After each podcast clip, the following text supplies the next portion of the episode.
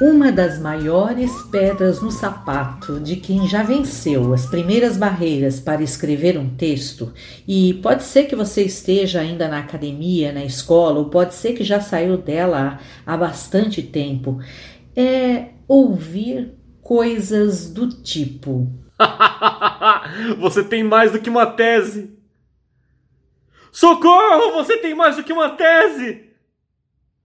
Então, Sinto dizer, mas você tem mais do que uma tese.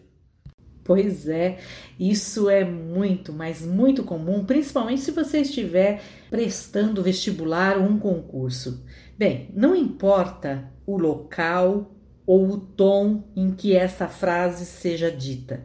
Parece sempre ruim, né? Até porque a grande maioria não faz a mínima ideia do que seja uma tese. Então, Vamos começar justamente por aí. O que é uma tese? Olha, se você for lá no Google mesmo, você vai encontrar algumas definições para a tese. Ah, o Google, mas como de costume, elas mais confundem do que ajudam em alguns casos. Uma das definições ou explicações que eu encontrei começa assim: olha, presta atenção.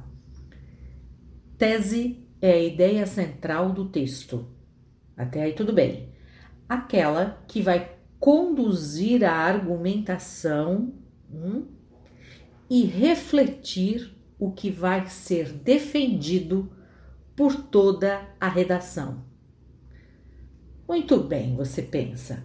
Então, a tese é a minha opinião. E essa opinião eu vou dar no texto inteiro, né? Eu estou livre para fazer isso, não é? Bem, acho que não. Olha o que diz a seguir. A tese deve estar explícita na introdução do texto. No começo, é o que parece sim, mas continua sendo a minha opinião, né? Hum, acho que não. Olha só o que diz a definição. A tese não deve conter a opinião pessoal do candidato. E é claro, aqui ele está falando de uma redação para o vestibular ou para o Enem. Ué. Não entendeu? Claro que não. Está difícil, mas muito difícil mesmo. Mas eu vou tentar explicar para você por que isso ficou tão difícil. Como algo que deve aparecer durante todo o seu texto precisa estar explícito na sua introdução refletir o que você defende e não ser a sua opinião parece meio absurdo. Então, esquece isso e fique apenas com o que eu vou lhe dar agora. Presta atenção. Sua redação precisa ter uma só tese, um só assunto, baseada nas suas convicções e verdades. Assistiu o podcast que comparava a dissertação a uma árvore? Pois bem, Fique com isso. Se a sua dissertação fosse uma árvore, a tese seria a raiz, seguida do tronco, que sobe forte e único até o céu. Essa é a forma mais clássica de pensar um texto. Falei da raiz, aquela que está embaixo da terra, que não aparece, mas que sem ela a árvore não se sustenta. É tipo uma inspiração, uma convicção sua, uma imagem que você faz do que vai escrever. Lembra daquelas fábulas que lia quando era criança e que no final tinham sempre uma moral? Pois é, isso mesmo. A tese é uma moral e você não divulga, não esclarece essa moral. Senão perderia toda a graça de ler a história. E de verdade, eu preciso te falar. É impossível que ela não mostre a sua opinião, mesmo que indiretamente. Claro, se você pensou nesta tese, se ela representa seu texto, se ela é a base, o fundamento, a raiz do seu texto, é claro que essa tese reflete sua convicção, a sua opinião. Fica tranquilo, tranquila, que eu vou dar uns exemplos. Apresento agora três teses tiradas daquelas redações que já foram consideradas as melhores do Enem, que estão aí na internet para você consultar. E eu cito aqui apenas os autores pelas iniciais. Preste atenção se elas têm ou não opinião. Pense se poderiam ou não ser a base do seu texto. Esta tese é de ACMC, Abre aspas. A violência contra a mulher no Brasil tem apresentado aumentos significativos nas últimas décadas. Hum, pensou? Segunda tese, de LCF. Abre aspas. A postura de muitos brasileiros frente à intolerância religiosa é uma das faces mais perversas de uma sociedade em desenvolvimento. Ah, mais uma. E essa é de TSRC. Abre aspas. A internet potencializou o fenômeno da massificação do consumo.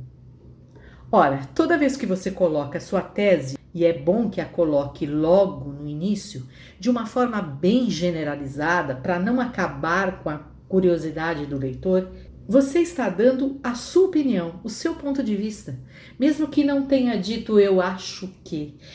É impossível defender algo que você não acredite. O termo eu acho que sempre vai estar no seu discurso, só que na hora de escrever você tira isso, ok?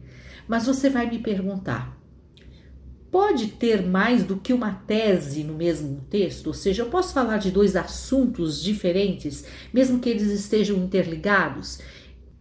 Essa é uma dificuldade muito comum.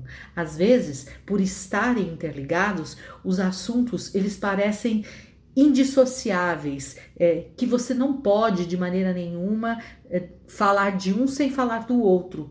Então toma cuidado se você não está entrando no campo de um outro assunto. Como é que você vai saber isso? Ora, se você começar a desenvolver muito os dois assuntos, até que eles se tornem dois assuntos paralelos, então você está tendo duas teses. O ideal é que você foque em uma só. Preste atenção, porque talvez você deva transformar então o que você está chamando de segunda tese ou segundo assunto em argumento. Há uma diferença entre tese e argumento. O que é um argumento? Um argumento é um porquê para aquela afirmação que você considerou como tese. Vou só exemplificar aqui para você não se perder também. Vamos pegar a terceira tese, que eu li agora para você há pouco. Diz assim: a internet potencializou o fenômeno da massificação do consumo. Nossa, tá difícil, mas entendendo todos os termos, eu posso pegar sim o sentido dessa frase. Digamos então que na sequência você escreva animado ou animada. A internet aproxima as pessoas. Olha, ambas as ideias são válidas, mas você deve considerar apenas uma delas como tese. Lembra da árvore, da raiz? Porque veja, nessa tese que você colocou aqui, a internet potencializou o fenômeno da massificação do consumo, tem a palavra consumo Claro, você não vai ficar falando que a internet aproxima pessoas. Você tem que falar do fenômeno de massificação do consumo, correto? Admitir as duas afirmações seria como ter duas raízes, entende? Na primeira afirmação, você aponta para o lado da massificação e parece que isso pode ser mais negativo. Na segunda afirmação, você vai para o caminho positivo, percebe? Você tem que decidir que caminho você vai seguir. Preciso escolher uma só tese, uma só raiz. Aí você fala, não, mas as coisas estão interligadas. Ok, mas escolha uma. O que não significa de maneira alguma que você vai excluir a segunda afirmação definitivamente. Talvez ela possa entrar como argumento, como porquê da sua tese. Ele, ela é propriamente um argumento para falar da internet, mas não para falar da massificação do consumo. Compreende? Ouve só.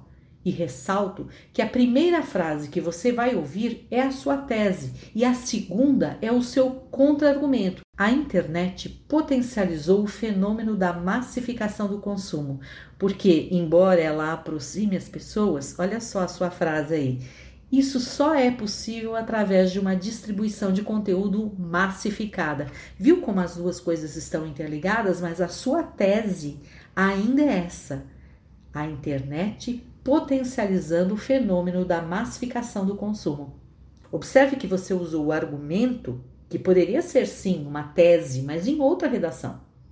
Trata-se de um jogo de ideias e poder, entende? Você é como um advogado. Bem, essa é outra história. O fato é que, nesse nosso caso, há apenas uma ideia líder ou verdadeira. Se você ainda não entendeu, guarde isso. A tese é a raiz desse texto e precisa ser uma só. Gostou? Curta, compartilhe